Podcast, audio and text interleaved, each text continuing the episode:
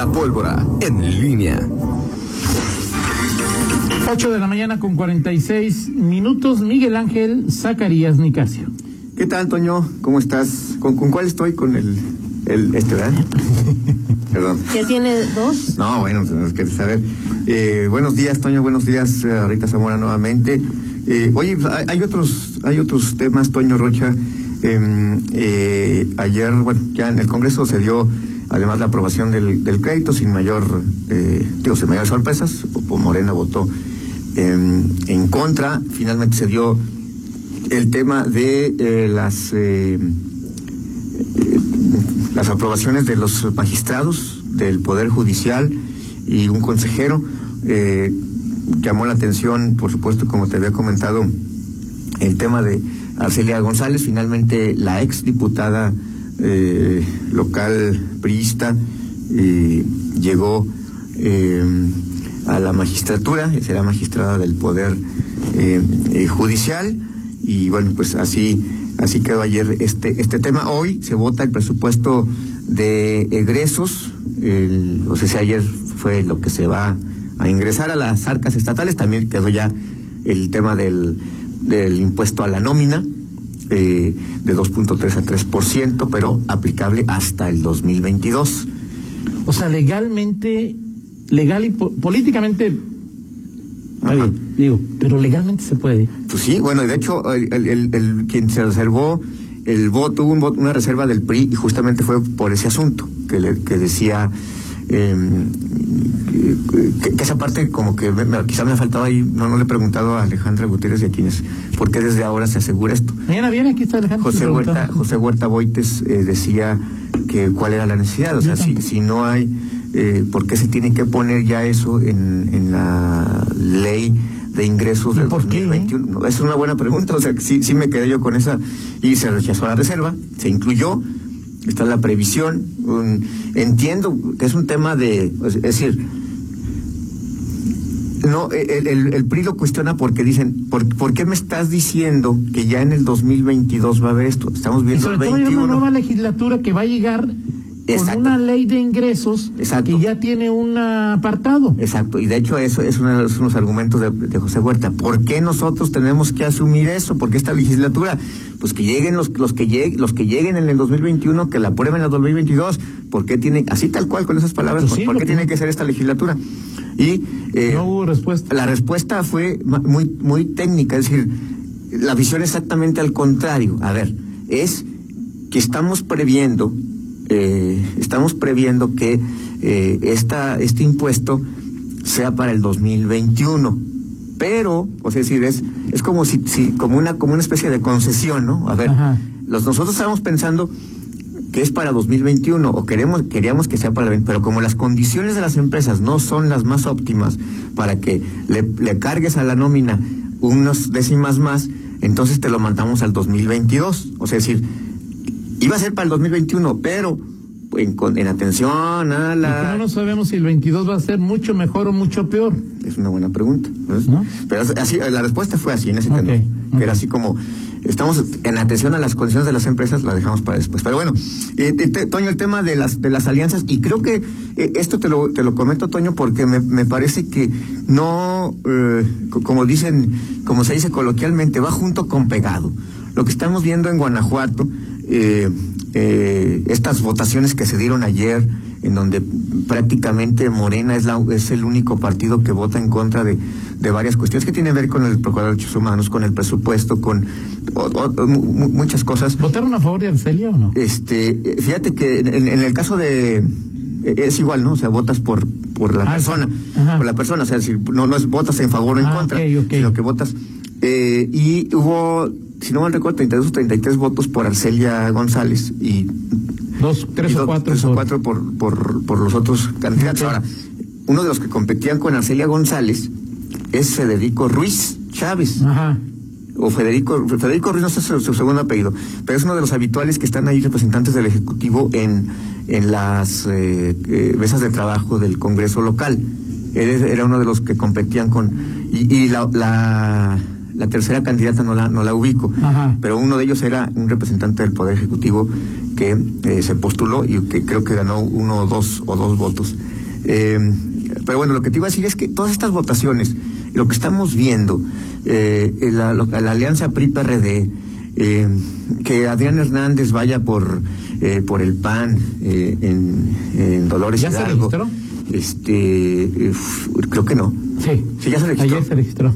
Ah, ok. Bueno, ahí, ahí, ayer me perdí nomás. Es que no, es que ayer había. Sí, los, los San Miguel de Allende, este, te digo, me fui con nomás con lo de Villarreal, que se registró ayer.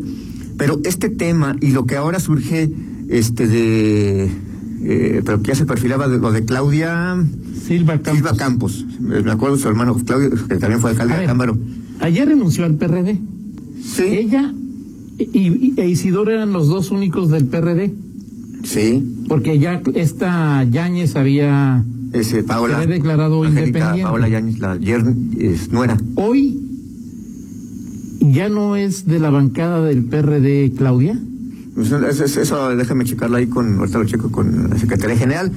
Se supone que esas cosas administrativamente tienen que operar, si no nada más que políticamente me declaro ya, este, ya soy candidata de, de un partido o X.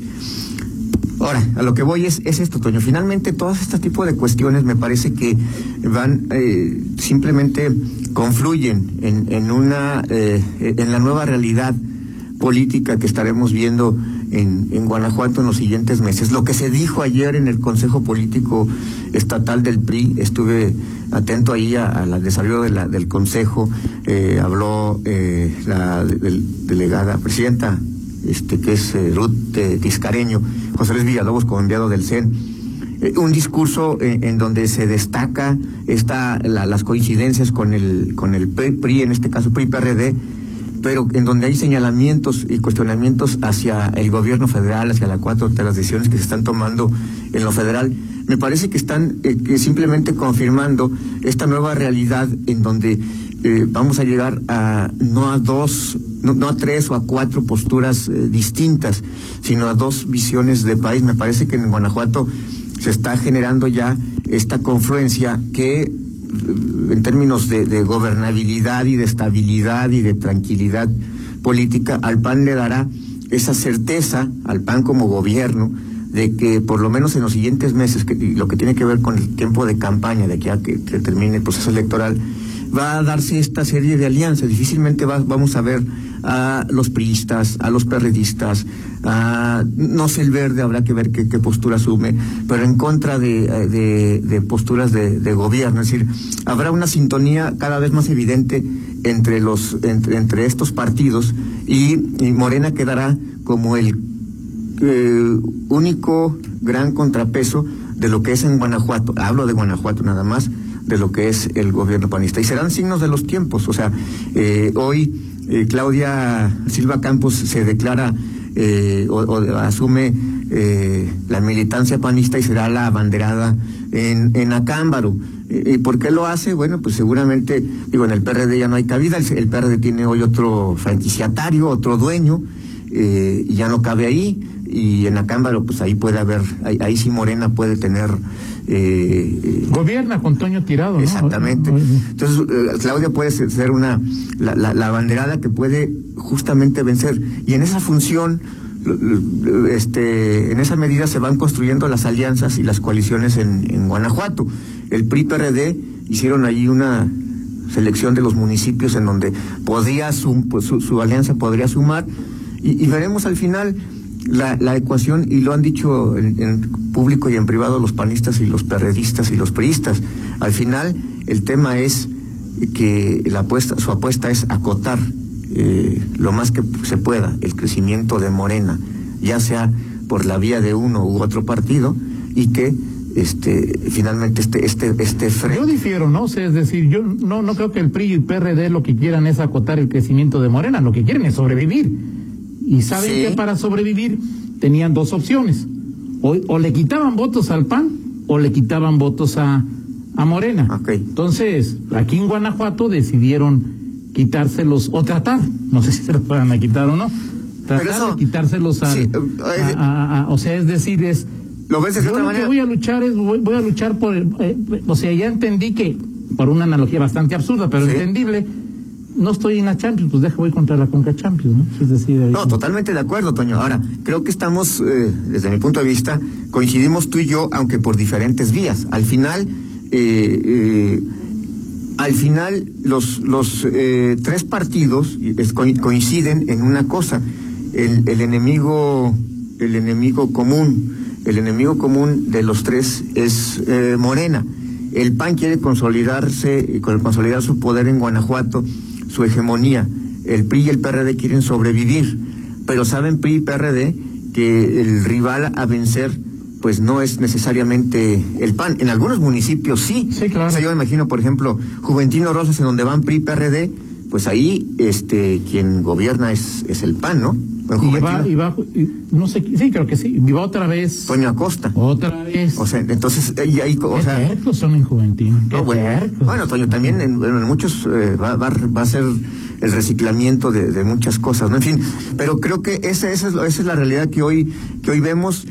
Creo que de un lado, por las razones que tú quieras, PRI, PAN, eh, PRD, y del otro lado Morena. Y me- a lo que me refiero es que el, arti- el, el- el discurso que se articula es, sobre todo PRI, PRD, es en contra de Morena. Ayer, ayer el discurso, no hubo una sola mención, como podía ocurrir en otras previos a elecciones, no hubo una sola mención de vamos a, a acotar el, el poder del PAN, vamos a lo que tú... Eso. Pero así está el país, ¿no? Es decir, el país Guanajuato y León, o sea, hay dos, es morena o no morena. Hoy la, la, la, la, la omnipresencia de, de Andrés Manuel López dice, hay dos modelos, ¿no?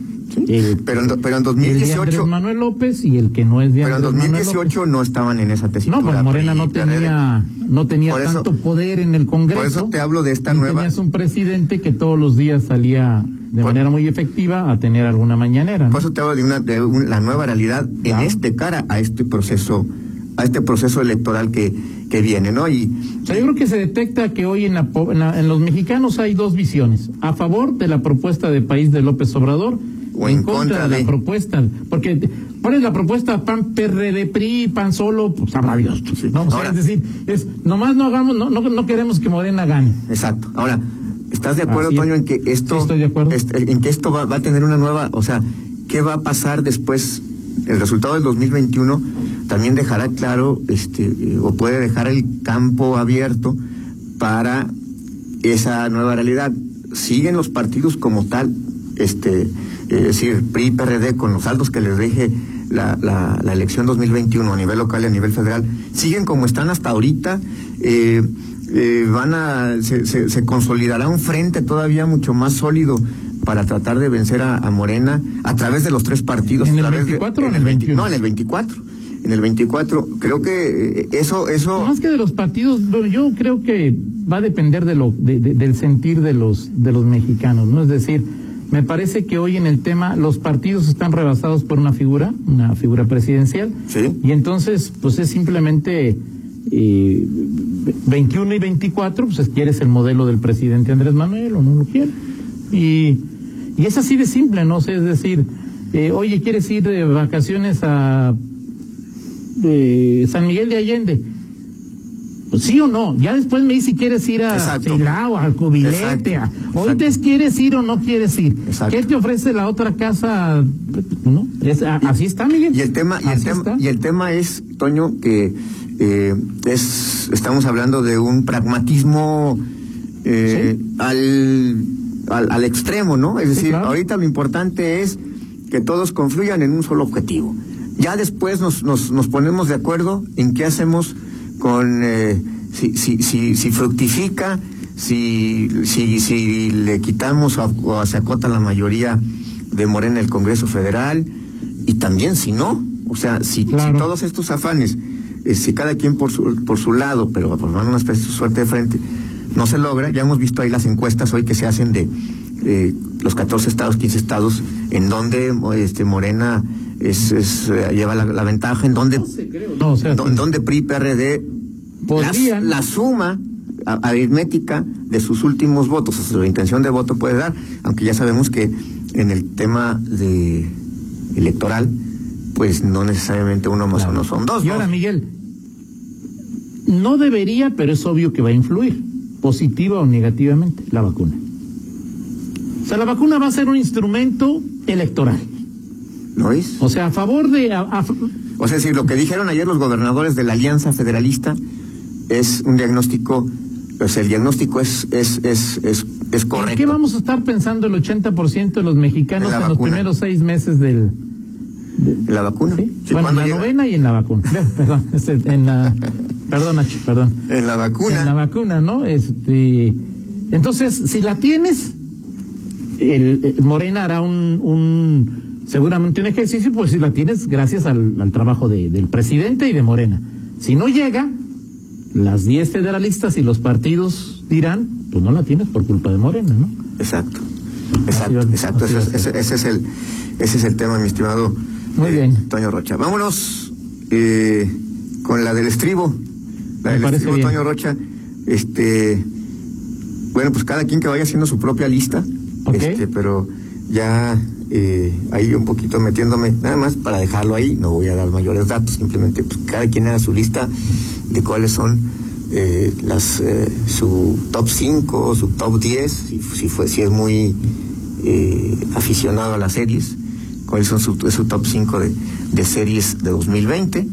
Este, Que hayas visto en el 2020 o que hayan salido en el pues 2020. creo que haya salido, ¿no? Porque bueno, es que estoy viendo aquí, y eso Es que mejor, yo- no me voy a meter en esos terrenos, pero las 10 series favoritas de IMDB en el 2020. Ok. Entonces, bueno, pues está, hay algunas sorpresas, están las que algunos creen que pueden estar. The Crown. The Crown, por, por supuesto, Gambito Gambito de de Dama, Dama. Ozark, este, eh, Dark, eh, en fin, y algunas otras de Amazon, este. ¿Conoces a alguien que haya visto Dark? ¿Y conoces a alguien que le haya entendido a Dark? Este, Dark, eh, creo que sí. ¿Sí? Creo que sí. Y es que luego la confundo con por ¿Tú o sea, ¿La viste? no, yo vi un capítulo y le entiendo más a, la política y a mi que a esa serie. a las coaliciones de hoy. Bueno, Exactamente. Bueno, ahí, ahí dejamos eso. A ver si para una futura, este, el- ¿cómo se llama? Dice Argentina que ella la vio y le entendió Dark. Dark. Sí. Hay que traerla entonces a entrevista a Argentina porque sí es. Sí, no, pues, es- en fin. Gracias, Miguel. Excelente día para todos. Vamos a la pausa y regresamos.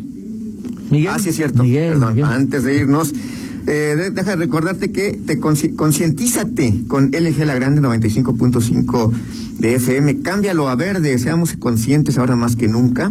Es el momento de poder cambiar las cosas por ti, por mí, por tu familia, por todos. No es el momento de bajar la guardia. Usa el cubrebocas y sigue las medidas de higiene.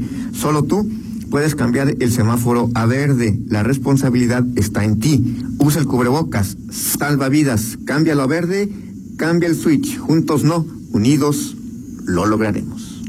Pausa, regresamos. Contáctanos en línea promomedios